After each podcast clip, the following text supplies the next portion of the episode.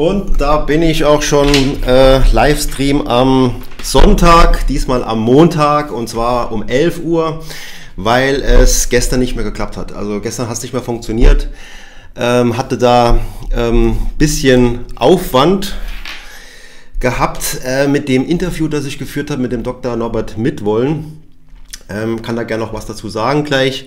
Aber da musste ich nochmal nachbearbeiten. Mit dem Ton hat was nicht funktioniert.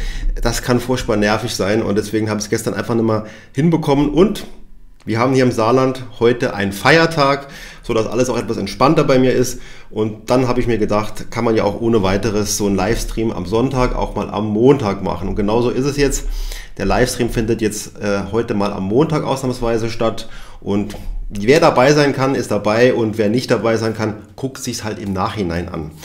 Äh, ja, thematisch ähm, ist ja jetzt praktisch so die, die erste, der erste Livestream nach der Pause, nach der Sommerpause und habe da so ein paar Themen jetzt mir schon mal aufgeschrieben. Ich hatte einen Treff mit der Geldfrau Dani Patum. Ich äh, habe da eine Beratungsdokumentation äh, vorliegen von, von der Sparkasse, die ich schon oft gesehen habe und ich gehe die einfach mal mit euch durch. Und dann habe ich den Paladine One Fonds gesehen in der Euro. Am Sonntag wurde der sehr prominent, ähm, ja fast schon empfohlen oder eigentlich schon empfohlen. Und ja, ist er wirklich gut, ist er schlecht oder ist er Durchschnitt? Ähm, am besten wir schauen es uns mal gemeinsam an. Ich habe es noch gar nicht genauer angeguckt. Ähm, ja, und dann äh, habe ich noch ein Tool gefunden, interessantes. Und ja, ich glaube, das sind so eigentlich thematisch, äh, habe ich noch ein paar andere Themen. Mal sehen, wie es zeitlich klappt. Ja, aber das ist das Programm und wer dabei ist jetzt live, freut mich. Wer es danach guckt, auch schön. Ähm, wir fangen mal an.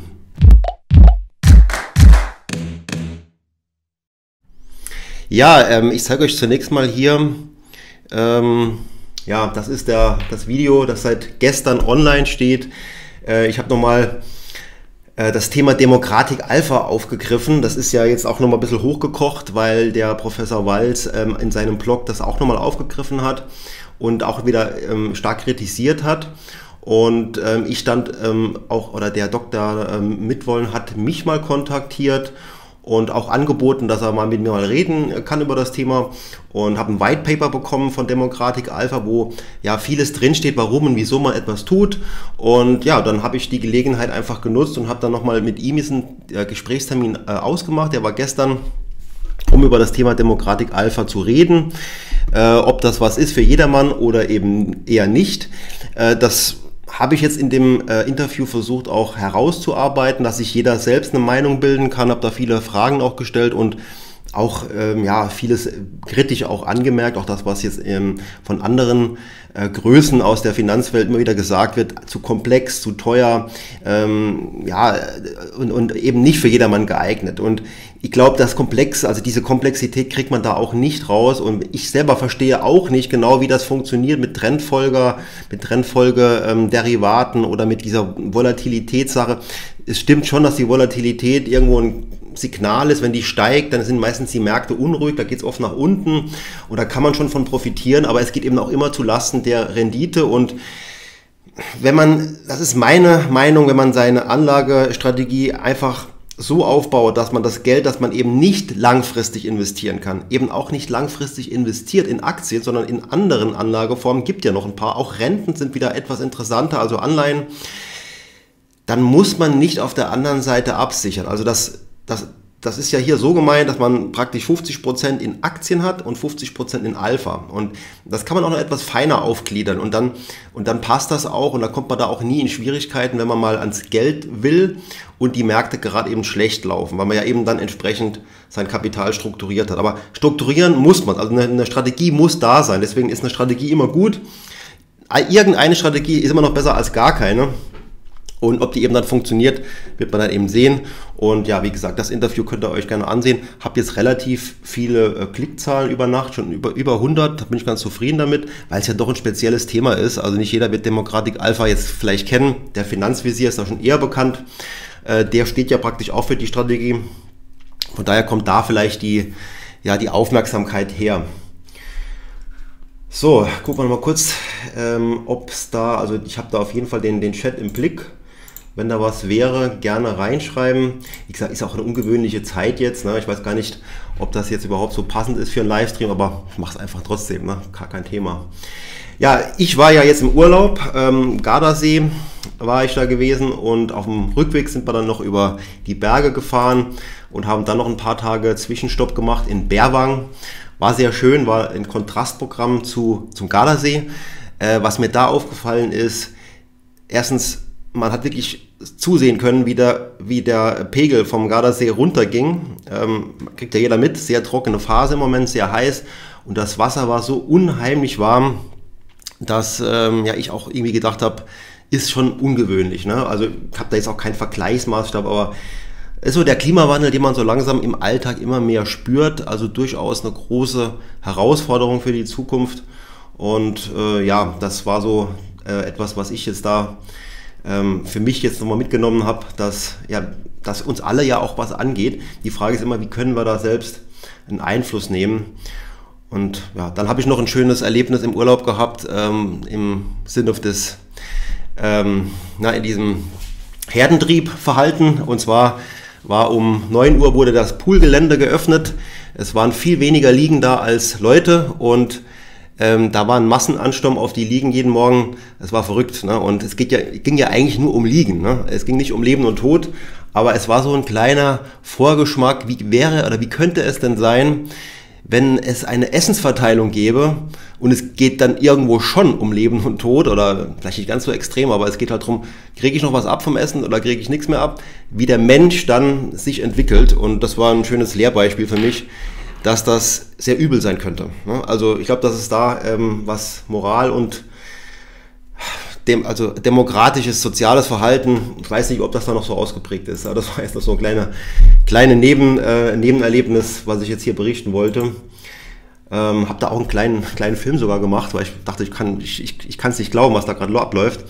Ähm, das Tor wurde geöffnet wie, wie eine Viehherde, die man reinlässt und so war es ja dann auch. Äh, das Video habe ich gemacht. Ähm, so, dass man nicht die Leute erkennen kann auf jeden Fall. Und ich werde es wahrscheinlich auch noch online stellen, weil ich glaube, das ist unproblematisch. Man sieht ja niemanden wirklich, aber das Verhalten der Leute war dann schon ähm, ja, äh, ziemlich, ziemlich erschreckend für mich. Also gut. Naja, okay. Ja, dann hatte ich ja noch gesagt, habe ich noch ähm, die Geldfrau mal persönlich getroffen, die Dani, die war nämlich im Saarland. Und wir hatten die Gelegenheit genutzt, uns, uns mal persönlich auszutauschen, was immer schöner ist, wie wenn man sich nur immer so über Bildschirm sieht. Und es war wirklich ein sehr äh, schönes Gespräch. Wir hatten über alles Mögliche geredet. Ähm, was sie so tut in ihren Seminaren, was ich so mache. Ich habe ja ein bisschen anderen Ansatz, ich bin ja auch Honorarberater und ähm, ja, bin dann halt schon sehr bis ins Detail mit, mit drin und sie hilft ja den Leuten eher dann selbst auch Entscheidungen zu treffen. Beides ist ja total wichtig. Und ja, wir hatten einfach mal drüber geredet, über unser, unser ähm, über den Alltag, den man so hat, wie man auch vielleicht ähm, für Aufmerksamkeit sorgt. Das ist ja auch wichtig, dass man auch gesehen wird. Also ich nutze jetzt hier YouTube eben sehr gerne. Sie nutzt da sehr erfolgreich Instagram. Äh, und ich habe da auch, wir haben auch ein wunderbares Bild. Ähm, wo haben wir es denn?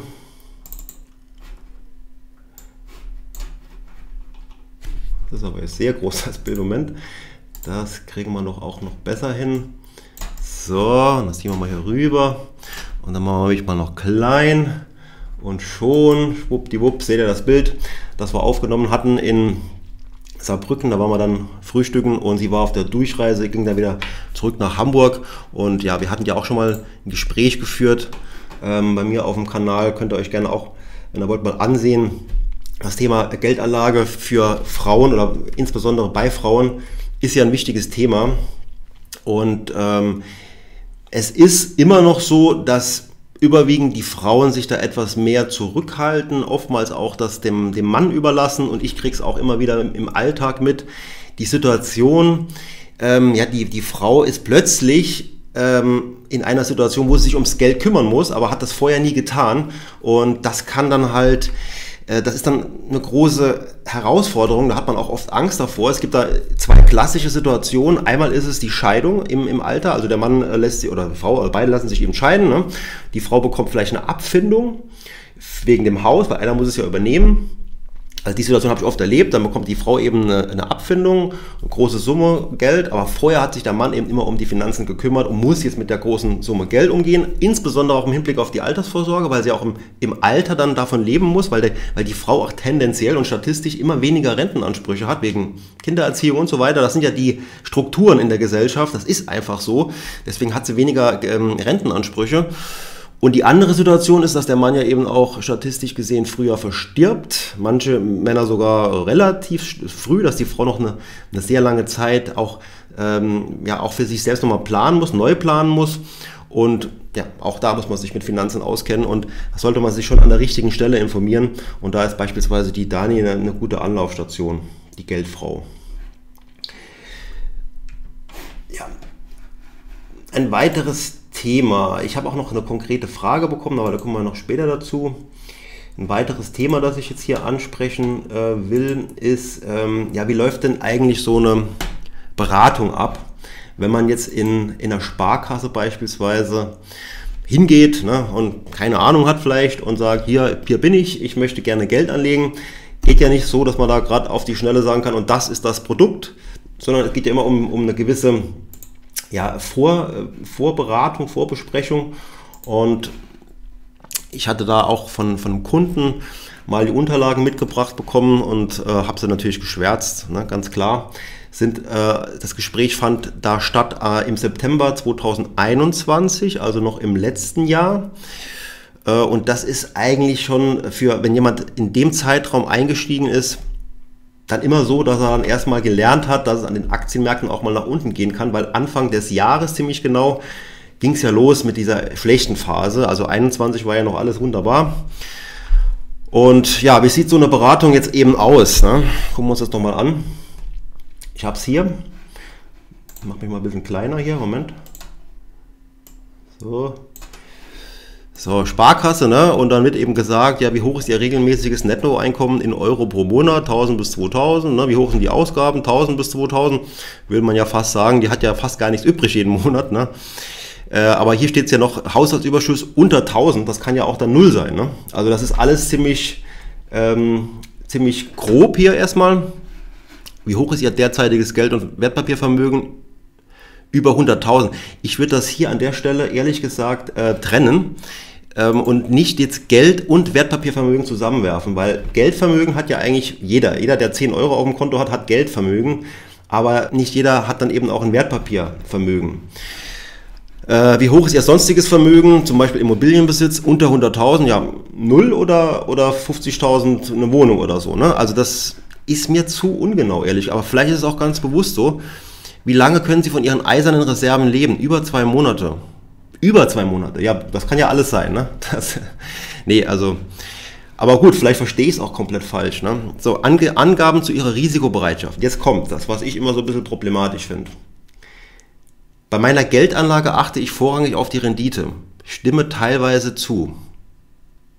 Hm. Okay. Die Gefahr, einen Teil meines Vermögens zu verlieren, belastet mich stark. Stimme teilweise zu. Das ist doch, das ist doch eine, eine, eine Aussage, mit der kann ich überhaupt nichts anfangen. Ne? Stimme teilweise zu. Okay, stimmt teilweise zu, alles klar. Die Sicherheit einer Geldanlage ist mir am allerwichtigsten. Stimme teilweise zu. Das ist, in Geldangelegenheiten gehe ich nur ungern Risiken ein. Stimme teilweise zu. Auch kleine Verluste machen mich schon nervös. Stimme gar nicht zu. So, dann könnte man ja jetzt sagen, okay, der, der kann zum, also die Person kann zumindest irgendwo ein gewisses Risiko eingehen, ähm, weil kleine Verluste machen sie nicht nervös, die Person.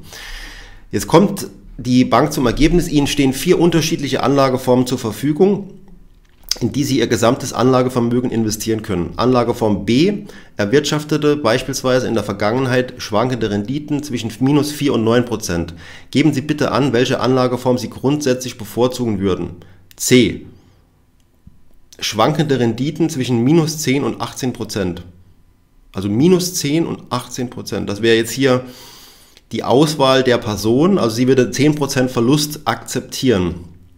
Und das Ergebnis von dem Ganzen ist die Risikobereitschaft 4. Sie haben eine hohe Risikobereitschaft, der hohe Ertragschancen gegenüberstehen. Sie sind deshalb bereit, folgende wesentliche Risiken zu tragen. Hohe Kurs- und Währungsrisiken, hohe Bonitätsrisiken. Also ich lese das so nicht. Ne? Also ich muss es ein bisschen hoch machen noch. Hier, ne? Das war hier die Risikobereitschaft 4. Ne? Also ich lese das so nicht unbedingt raus. Ne? Also ich komme nicht zu dem Schluss, dass die Person definitiv hier hohe Risikobereitschaft hat. Ne? Das, aber gut. Und jetzt kommen wir ja natürlich auch noch zu der Empfehlung.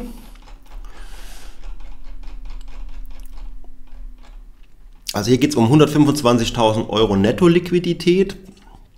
Die liegt offenbar auf dem Konto, offenbar ist auch sonst nichts anderes vorhanden. Ist-Portfolio, genau, das Ist-Portfolio ist 100% Liquidität und das Soll-Portfolio soll 80% Aktien beinhalten, also die soll von 0% Aktien auf 80% Aktien gehen und 5% in Renten- und Spareinlagen und 15% Immobilienfonds, offene Immobilienfonds. Ist schon, ist schon stark, ne? Äh, ist schon mal eine Ansage. Und was kommt raus? Also sie soll jetzt hier in DK Nachhaltigkeit renten. Das ist übrigens auch so ein Thema. Nachhaltigkeit muss man jetzt immer abfragen.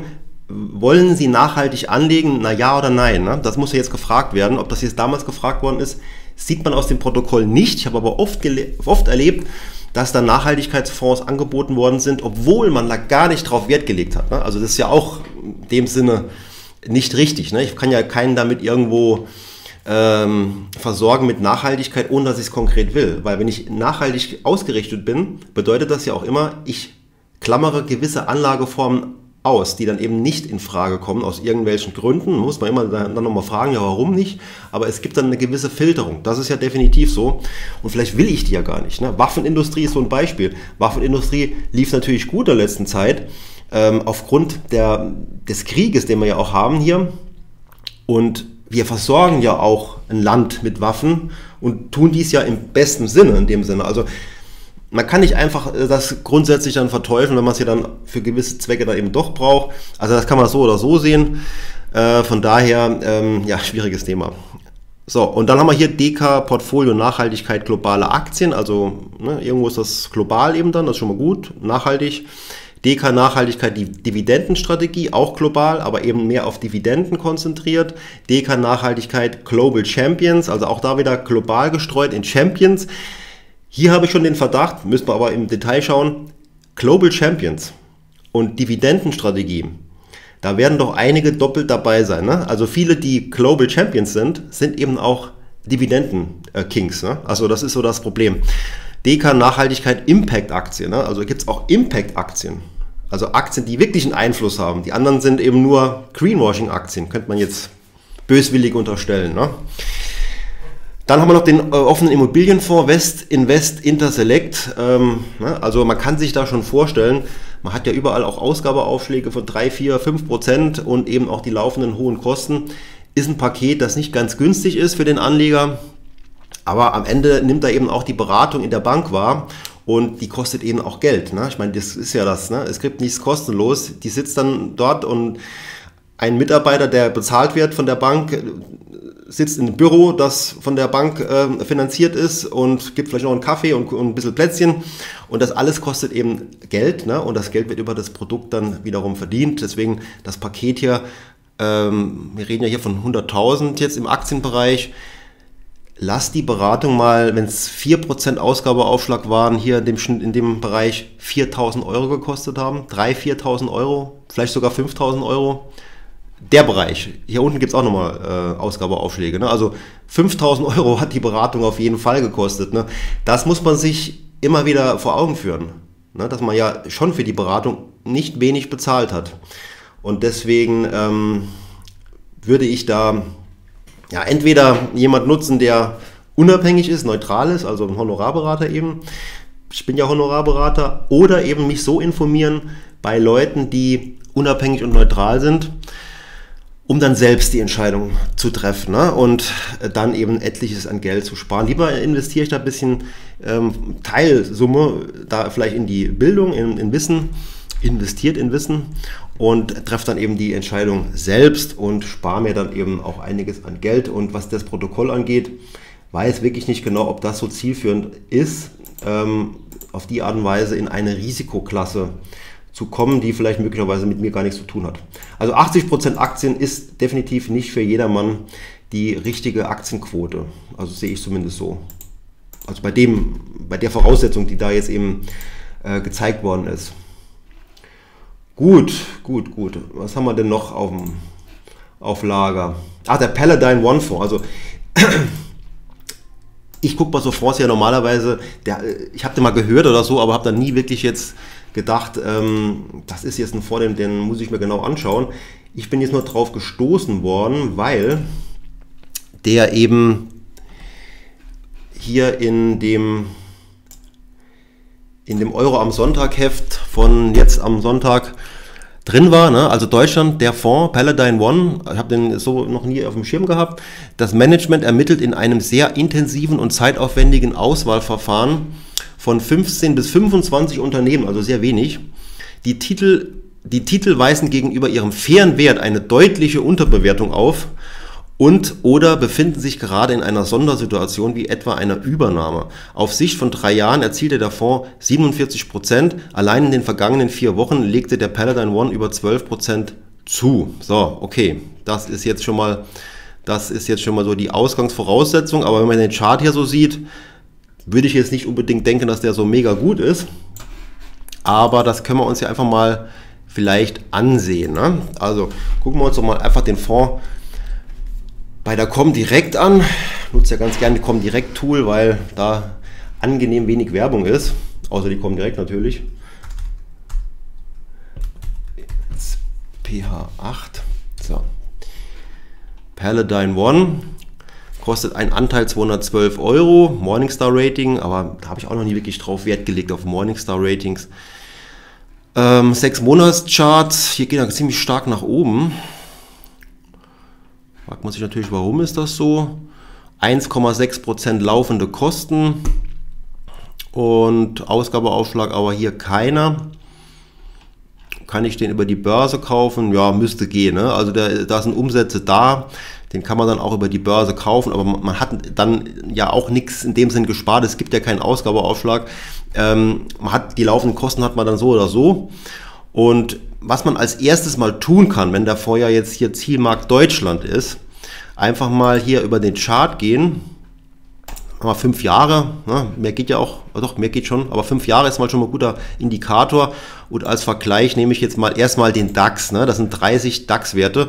Ja, und da sieht man dann schon, dass zumindest das Versprechen, dass man den Index, also den Vergleichsindex, ist ja jetzt hier dann der DAX in dem Sinn, würde ich mal sagen, äh, schlägt. Ja, also von daher ist der Fonds offenbar, was das angeht, schon mal ganz okay. Aber ich zeige euch vielleicht gleich mal noch ein andere, anderes Tool. Ich muss mich gerade einloggen, deswegen habe ich den Bild, Bildschirm kurz versteckt. Ähm, und was hat er für eine Kennnummer? A1B1PH. Weil man muss hier noch eins mit berücksichtigen und das ist die Volatilität. Und da gibt es eben eine schöne, schöne Übersicht, wo ich das ganz gut auch auf einen Blick sehen kann. Paladin One. Hier wird er mit ähm, All Cap Europa verglichen. So, müsst, müsst ihr das sehen können. Also wir haben hier jetzt eine, eine Matrix hier, Volatilität ist hier unten abgetragen und hier ist die Performance und wir haben hier auch wieder die fünf Jahre und da liegt der Paladin One im ganz guten Bereich. Also der ist jetzt hier äh, im Bereich mit weniger Schwankung. Also er liegt hier links, möglichst weit links, also da ist die Schwankung eher niedrig. Und was die Performance angeht, relativ hoch. Also der ist tatsächlich in einem, guten Bereich drin. Hier ist so der Durchschnitt aller ähm, Aktienfonds All Cap Europa. Und der liegt halt jetzt in einem ganz guten Bereich. Ne? Jetzt kommt es natürlich immer darauf an, ähm, wie sieht es jetzt bei drei Jahren aus? Ja, auch noch gut. Und jetzt ein Jahr. Also das ist alles soweit okay. Die Frage, die sich eben stellt, ist, schafft das auch weiterhin? die Beschreibung. Über eine diskretionäre Auswahl von Aktien oder aktienähnlichen Wertpapieren wird ein aktives Fondsmanagement betrieben. Mehr als 50 Prozent des Fondsvermögens werden in Kapitalbeteiligungen angelegt. Das Fondsmanagement versucht insbesondere in äh, besonders wertbeständige Papiere mit besonderer Wertsteigerung, bla bla bla. Das versucht jeder Fondsmanager, ne? Das ist äh, bla bla. Ja, okay, gut, aber wie gesagt, ne, das ist jetzt äh, grundsätzlich ein Fonds, der in der Vergangenheit ganz gut performt hat. Wenn man sich die Einzelwerte hier ansieht, boah, das sind aber schon. Ich würde den mal noch vergleichen mit dem ähm, mit dem äh, Fonds von DWS, nee, weiß da nochmal, ähm, der auch in deutsche Werte investiert. Jetzt müsste ich nur noch auf den Namen kommen. Ähm, einen Moment, da muss ich jetzt mal kurz nochmal recherchieren.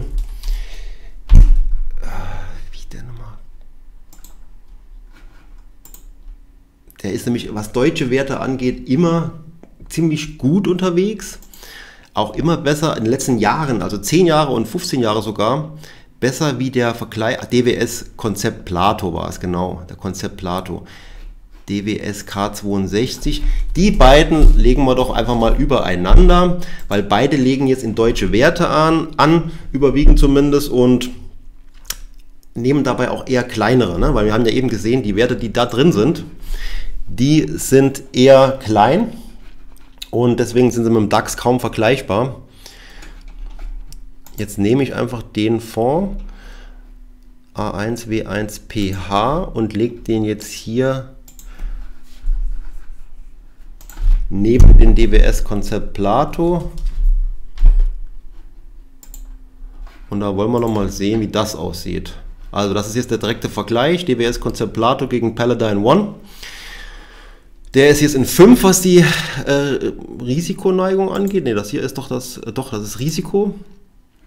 1,59 kosten ziemlich gleich. Der hat eine Performance-Fee. Das ist eher dann schlecht für den Anleger. Das ist dann okay. Hier ist keine drin. Ungefähr von der Größe her, das ist eine interessante Größe. Das Fondsvolumen von 250, 300 Millionen, 400 Millionen ist noch nicht zu groß ähm, dass es jetzt irgendwie schwer wird, kleinere Unternehmen zu kaufen, ne, dass die eben auch noch ein, gewisses Gewicht bekommen und nicht zu klein. Also das ist eine ganz interessante äh, Fondsgröße. Okay, also da sehen wir dann schon einen klaren Unterschied. Ne? Also der DWS-Konzept Plato, der mir schon immer gut gefallen hat, habe auch ein Interview mit, dem, äh, mit den Fondsmanagern äh, auf meinem Kanal, äh, DWS-Konzept Plato, mit einem der Fondsmanager. Und hier sehen wir dann schon, der ist etwas zackiger unterwegs, ne? also hat hier ganz klar stärkere Drawdowns, also geht stärker nach unten hier. Das ist ja die, das hier ist Corona, ne? Da hat der Paladin One ziemlich gut abgefangen. Also der, der äh, läuft da etwas gemächlicher, weniger Schwankung. Aber am Ende jetzt nach, das hier sind 2014 äh, bis heute, acht Jahre jetzt, ist aber dann trotzdem der DWS-Konzeptlator ganz vorne. Also das ist ja das typische Beispiel. Ne? Ich kann Schwankungen rausnehmen, aber nehme dann auch eben auch Ertragschancen weg. Ne? Und das ist genau hier auch passiert. Und deswegen muss man halt wissen, in welche Kategorie gehört der Fonds für mich. Ähm, ganz klar, diese Aktiengeschichten sollten ja eher über fünf Jahre, zehn Jahre in den Zeitraum, in den Anlagezeitraum gehören. Und dann kann man auch auf Absicherung grundsätzlich verzichten, weil die Absicherung am Ende ja immer auch äh, Rendite kostet. Auf 5 Sicht sieht man jetzt aber schon, dass der Paladin One da besser war, ne? weil er eben vielleicht besser abgesichert war in den letzten Jahren. Drei Jahre ist er auch vorne und bei, bei einem Jahr auch. Also nur auf die lange Distanz ist der DWS-Konzept Plato jetzt eben besser. Das ist es halt, ne? man weiß nie so genau. Äh, je nachdem, was ich aussagen will, gebe ich halt ein äh, entsprechender Zeitraum an, um gut auszusehen. Also da muss man echt aufpassen, dass man da nicht ähm, reinfällt. Ne? Ja, dann schauen wir mal, was ich noch für ein Thema habe. Das ist denn meine, meine Liste? Da war noch eine Frage, ja, wegen der VL-Anlage. Ich hatte ja vor kurzem da mal einen Bausparvertrag ähm, gezeigt, der für die VL genutzt worden ist. Vermögenswirksame Leistung ist ja das, was der Arbeitgeber in vielen Fällen bezahlt. Und wenn es nur 5 oder 10 Euro sind, wenn man dem Arbeitgeber nichts gibt, für die vermögenswirksame Leistung, dann zahlt er die eben auch nicht aus. Ne? Das heißt also, vermögenswirksame Leistung sollte man immer mitnehmen, wenn es geht. Und wenn man eben keinen Bausparvertrag macht, was ja auch nicht unbedingt so viel Sinn macht, sollte man ähm, vielleicht einen VL-Vertrag machen mit ETF. Also ein ETF-Sparplan mit VL ist möglich, nicht überall, aber es gibt definitiv da mehrere Anbieter. Ich hatte die auch schon mal genannt. Äh, Finvesto war das, glaube ich. Bei der Comdirect geht's. Ähm, meine gibt es noch. Also bei der, also ich arbeite auch mit der FFB zusammen, da geht es auch, aber bei FFB ist ja jetzt letztlich, glaube ich, keine Bank, wo man als Endkundendepot macht. Von daher, also es, es gibt tatsächlich nicht so viele Möglichkeiten in ETF, VL anzulegen, aber jetzt beispielsweise Finvesto, die bieten das an und kommen direkt Beats an und vielleicht auch noch andere, muss man mal vielleicht ein bisschen recherchieren. Würde ich dann äh, in dem Sinn empfehlen und ich meine, es gibt da ja auch ähm, in aller Regel bei der äh, VL-Geschichte, ähm, die Arbeitnehmersparzulage trifft nur Leute mit wenig Einkommen. Die meisten sind da eigentlich raus, bekommen also keine Arbeitnehmersparzulage. Von daher ist es eigentlich nur wichtig, dass man da irgendeine Anlageform anbietet, um die VL mitzunehmen. Und da ist ein ETF definitiv keine schlechte Idee. Ganz kurz ansprechen will ich noch Dimensional. Ähm, Dimensional Fonds sind eine Spezialität von Fonds, die ähm, so ein bisschen eine, eigen, eine eigene Rolle spielen. Also es sind keine Fonds, es sind erstens mal Fonds, Dimensional ist eine Fondsgesellschaft und Dimensional bietet auf verschiedenen Märkten eigene Fonds an. Dimensional arbeitet aber nicht mit mit allen Anlegern zusammen. Also man kann die Fonds nicht über die Börse kaufen. Die haben so ein bisschen exklusiven Touch. Das heißt, die werden dann über Honorarberater vermittelt oder im institutionellen Bereich direkt über die Fondsgesellschaft vermittelt. Sind die Fonds jetzt irgendein Wundermittel? Nein, natürlich nicht. Ne, ich nutze die zwar auch ganz gerne, also ziemlich regelmäßig habe ich die immer mit drin in der Planung, weil die halt so etwas losgelöst sind von dem klassischen Index, MSCI World zum Beispiel. Äh, und Sie berücksichtigen darüber hinaus wissenschaftliche Erkenntnisse aus der Vergangenheit, sind passiv, ja, also sind keine Fondsmanager, sind passive Fonds, also ETF ähnlich, sind aber keine ETF, weil sie eben nicht über die Börse gehandelt werden, sind also Indexfonds. Und wie gesagt, etwas exklusiver, die wollen nicht diesen starken Handel, die möchten eher Anleger haben, die Buy and Hold betreiben. Und die zwei Faktoren, die da immer wieder genutzt werden, sind Größe, also eher kleinere Unternehmen, breit gestreut über die ganze Welt von mir aus oder auch in einzelnen Regionen. Und der zweite Faktor ist dann eben Value, also äh, wie ist die Bewertung der Unternehmen. Und äh, auf lange Sicht, ne, und da gibt es ein interessantes, interessantes Buch. Wo habe ich es denn jetzt? Äh, Äh, Habe ich jetzt gerade nicht zur Hand, aber es gibt ein äh, Matrix-Buch. Habe ich denn das? Also das Matrix-Buch von Dimensional zeigt eben lange Zeitreihen an, äh, auf verschiedenen Märkten, wo eben gezeigt wird, okay, es gab einen wissenschaftlichen Mehrwert, eine Prämie. Und die Prämie wollen die mitnehmen. Das macht jetzt auch nicht die Welt aus. Ähm, aber es sind qualitativ hochwertige Fonds, es sind voll replizierend, physisch und günstig sind sie auch. Deswegen nutze ich die ganz gerne. Ich mache mal einen eigenen Film drüber, um das noch ein bisschen genauer zu erklären. Nur weil die Frage jetzt schon mal aufkam, was ist eigentlich mit Dimensional? Was, was machen die eigentlich so Besonderes? Ähm, also wie gesagt, es ist kein Hexenwerk, ne? es ist auch nichts, was jetzt immer super läuft, also besser läuft wie der MSCI World, vielleicht hier und da schon, aber nicht immer. Langfristig aber sollte eine Marktprämie bei rauskommen. Ne? Und das ähm, ja, davon geht man einfach, einfach aus. Aber letztendlich ist es auch nichts, äh, was man jetzt unbedingt braucht, aber es ist aus meiner Sicht ein schöner zusätzlicher Baustein, so ein bisschen losgelöst vom MSCI World. Vielleicht nicht ganz so dieses, diese Klumpen drin, ne? also diese riesigen Big Tech-Unternehmen sind da nicht so groß gewichtet. Ne? Das war jetzt auch in der Vergangenheit eher ein Nachteil oft, aber das kann in der Zukunft auch mal wieder zum großen Vorteil werden. Deswegen würde ich sagen, die haben durchaus eine Berechtigung und ich nutze die eben sehr gerne. Ähm, ich habe da noch ein neues Tool gefunden.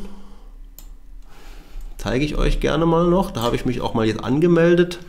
Äh, das ist der Portfolio Visualizer und ich habe das gehört, glaube ich, in dem Podcast, den ich mir angehört habe von El Dinero. Das ist ja das mit dem ähm, Finanzrocker und Finanzvisier, hatte ich mir angehört aufgrund des Interviews mit äh, Norbert Mitwollen zum Thema Demokratik Alpha und da wurde dieses Tool auch genannt.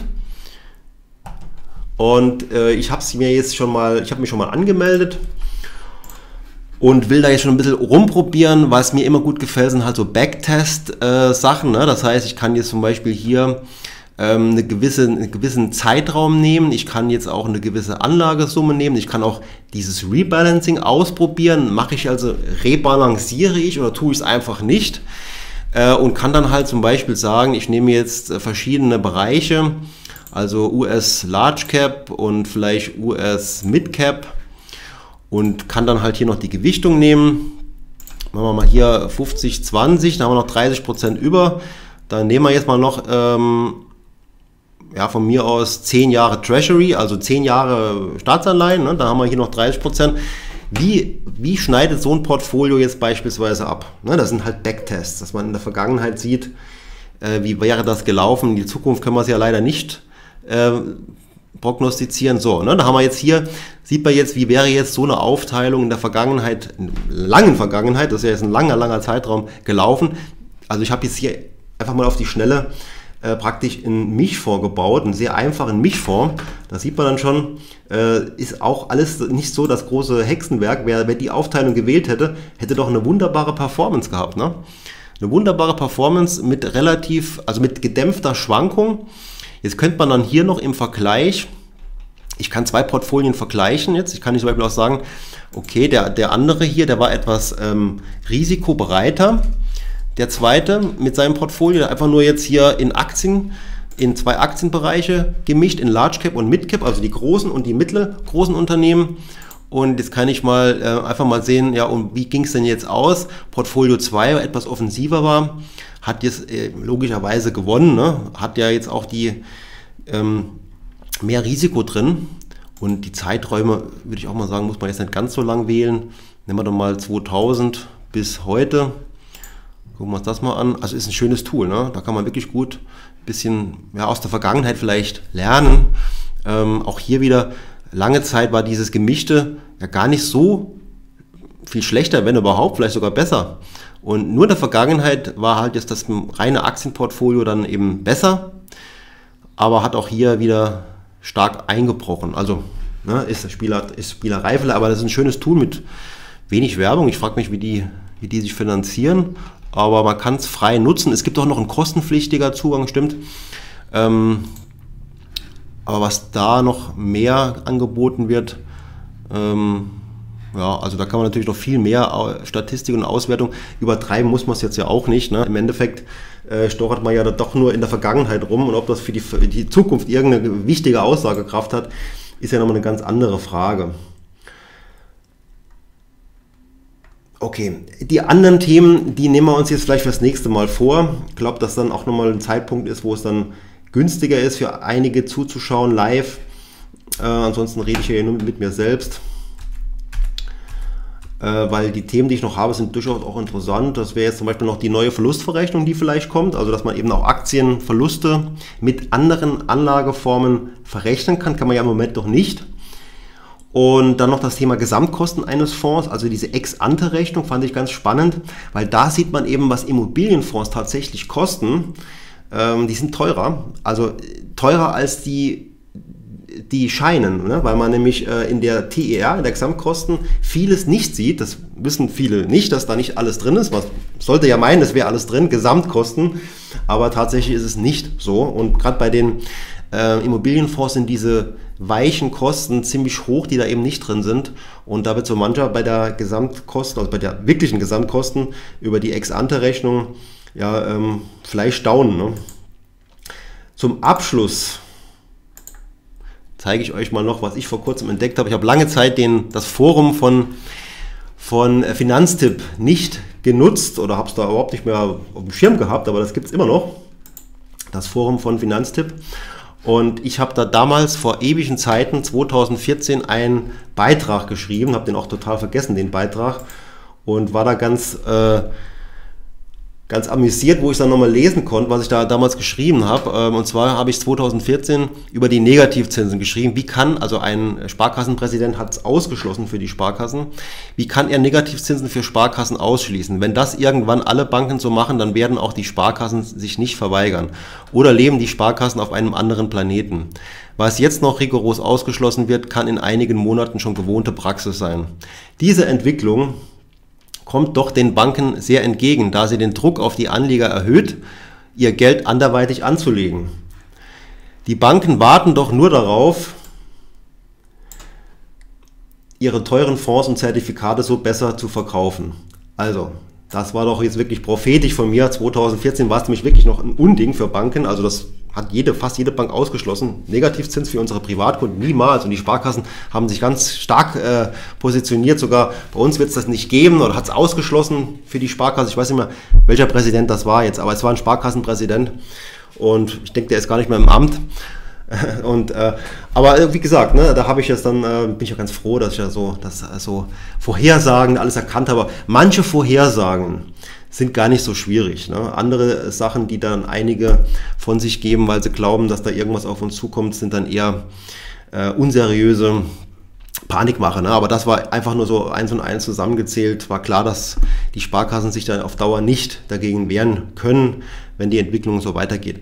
Aber in diesem Sinne würde ich sagen, das war's dann mit unserem äh, Livestream am Sonntag, diesmal am Montag und sehen uns dann am nächsten Mal wieder sonntags. Und ähm, voraussichtlich, ne, immer so, wie es gerade passt jetzt, ähm, vormittags oder nachmittags, aber kurz vorher wird es auf jeden Fall ähm, zeitlich auch festgelegt werden. Aber es kann sich eben bis dahin, bis einen Tag vorher, könnte es sich nochmal ändern, was die Zeit angeht. Fragen gerne einreichen, Fragen gerne in die Kommentare. Äh, ja, abonniert gerne den Kanal, damit ihr dann auch weitere ähm, Streams und Filme nicht verpasst. Bin unabhängiger Honorarberater und bei mir könnt ihr Informationen erwarten, die neutral sind ne, und die nicht irgendeinen Hintergedanken haben. Und ja, in dem Sinne, investiert in Wissen und ja, bis zum nächsten Mal. Tschüss und eine schöne Woche.